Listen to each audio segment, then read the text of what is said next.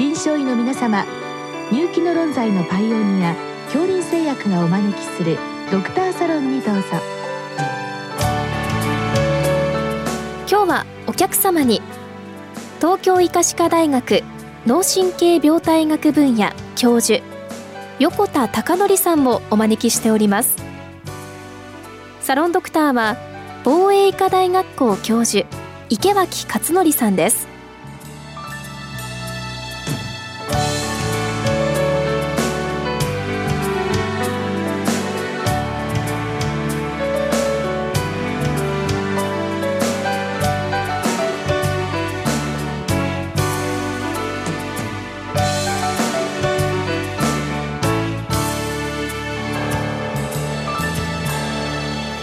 横田先生こんばんは。こんばんは。今日はおそらくあの多くの先生方が興味のある話題、えー、だと思います。あのメッセンジャー RNA のこの新型コロナに対するワクチンですね、えー、まあ、本当にものすごい速さで開発がされてそして開発からまあ1年未満で、えー、もう実際に実用化されて今でも多くの方々がこの打っているこのメッセンジャー RNA のワクチン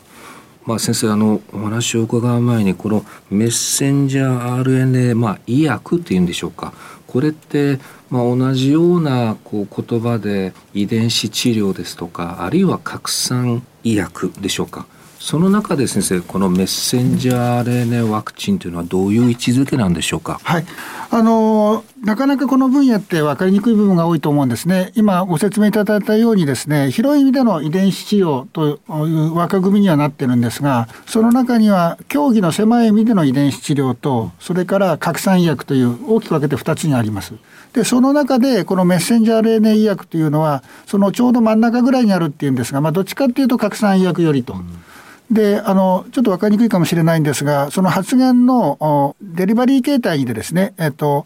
遺伝子治療は多くの場合はウイルス性ベクターを用いると。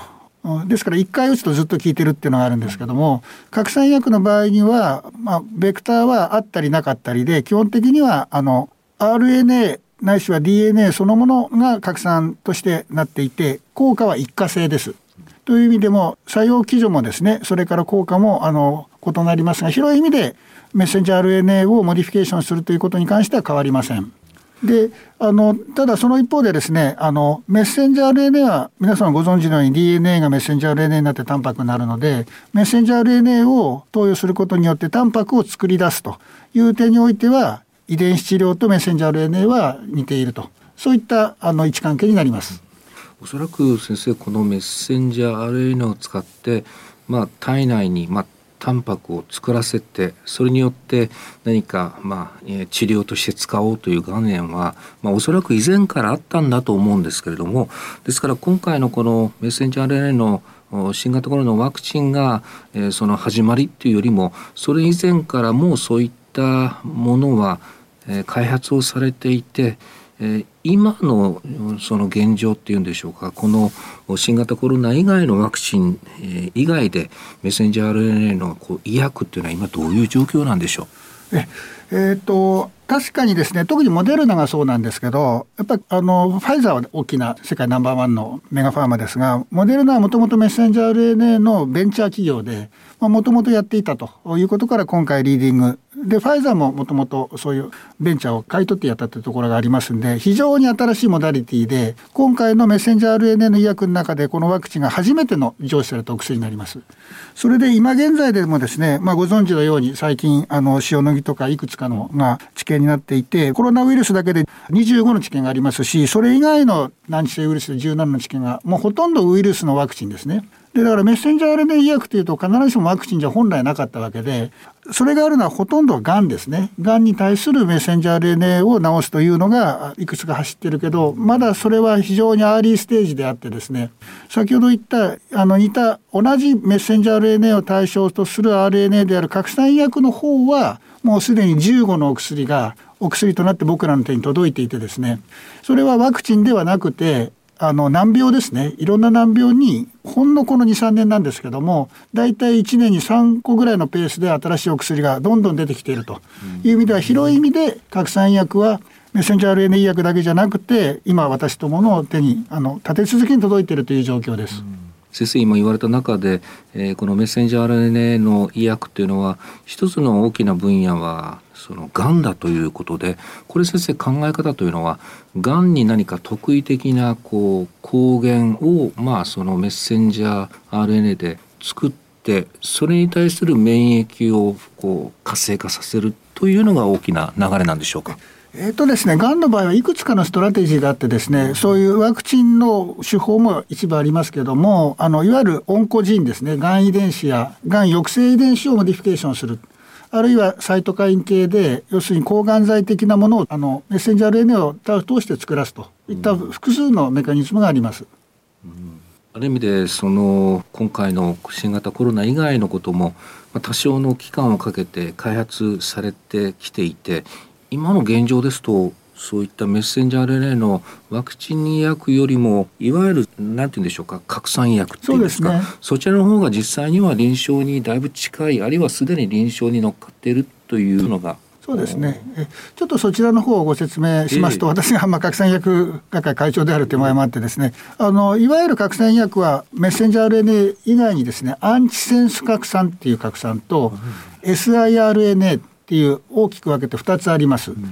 で、アンチセンス拡散は1本差 DNA ですし、siRNA は短い2本差 RNA で、メッセンジャー RNA は長い1本差 RNA といった、まあ、1本2本、そして DNA、RNA で違うんですけども、今の拡散薬のアンチセンス拡散と siRNA を合わせて15のお薬が上司されていて、そのうち9個がアンチセンスで、4つが siRNA なんですが、特に最近ですね、あの、アンチセンス拡散の方は、2017年に日本にですね、ヌシネルセンっていう脊髄性筋萎縮症というあの筋縮性側索硬化症って聞いたことあるかもしれませんが、はいまあ、いわゆる神経難病のその仲間みたいのがあってですね、まあ、赤ん坊の乳幼児から大人まで重症度はいろいろなんですけど特に赤ん坊の場合はですね大体1歳半までにもうほぼ95%死んじゃうっていう、まあ、フロッピーインファントっていうあのウェルニヒ・ホフマンっていう、はいはい、昔覚えたんですけど、はい、あの要するに神経難病でみんな死んじゃうんですが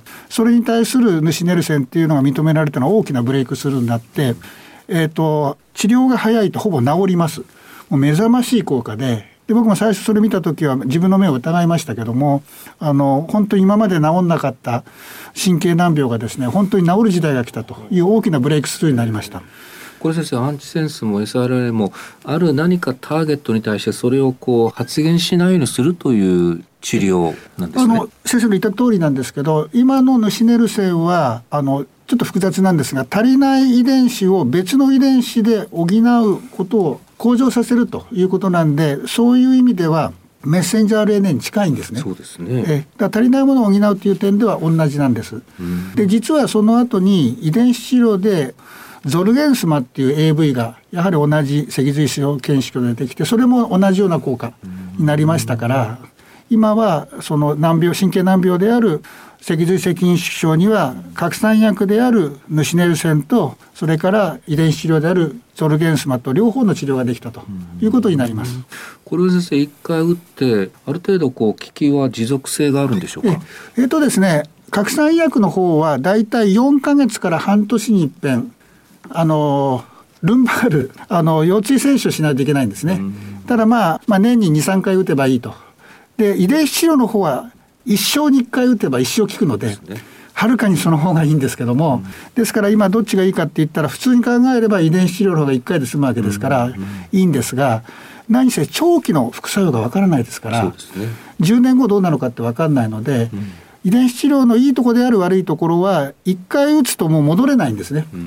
であと足りない時2回目が打てないんですね抗体ができちゃうので、だから薬用の調節が効かない。打って副作用が出た時戻れないという意味では、まあまだまだ本当にどっちがいいかっていうのは、まあ、これからということになるかと思います。今先生が言われた疾患というのはそんなにまあどちらかというと頻度の低い、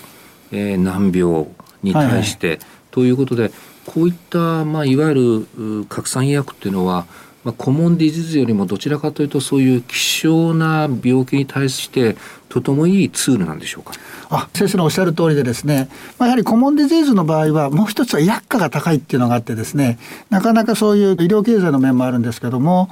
今度のコロナがそうであるように拡散薬のいいところはメッセンジャー RNA のいいところはですね標的の遺伝子情報さえ分ければすぐできると。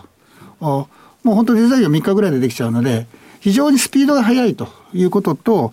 個々のその個別医療ができるということがあって特に最近米国ではですね希少疾病の患者さんの一人に対してその人だけのための拡散薬っていうのを合成して治療するというのが大きなトレンドになっています。で希少疾病言ってもですねその種類が何万種類とありますから一つ一つは少なくっても患者さんの全体の数っていうのは非常に多いんですね。なのでそういったいわゆるペーダーメイド医療の一人一人の患者さんにお薬を届けるというのは拡散薬は得意中の得意でしかも非常に短い期間だいたい標的遺伝子が見つかってから1年以内に実際に治療が一人一人で始められるというものすごく速いスピードでできるので、まあ、今後もですねあの日本でもそういうのが広まるようにあの私どもが今ちょうどやってるところです。もちろん従来のまあ小分子化合物によるまああの治療というのはまあもちろん今後も必要とされてくるけれどももうそれこそ先生一人一人のテーラーメイド医療っていうのはそういったものでは到底、えー、対応できない。そこにこの拡散医療っていうのは本当にこうアドバンテージがある。そうですね。おっしゃる通りですね、まあ、やっぱりこのスピードは今回メッセンジャー RNA ワクチン、まあ、ファイザーモデルナで、まあ、そのあの威力っていうのが証明されたと。いうことからますます今後加速していくと思います。今後に期待したいと思います。ありがとうございました、はい、ありがとうございました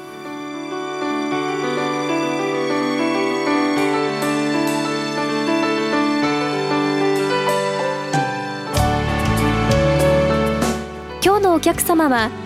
東京医科歯科大学脳神経病態学分野教授横田孝則さん。サロンドクターは防衛医科大学校教授池脇勝則さんでした。それではこれで恐林製薬がお招きしましたドクターサロンも終わります。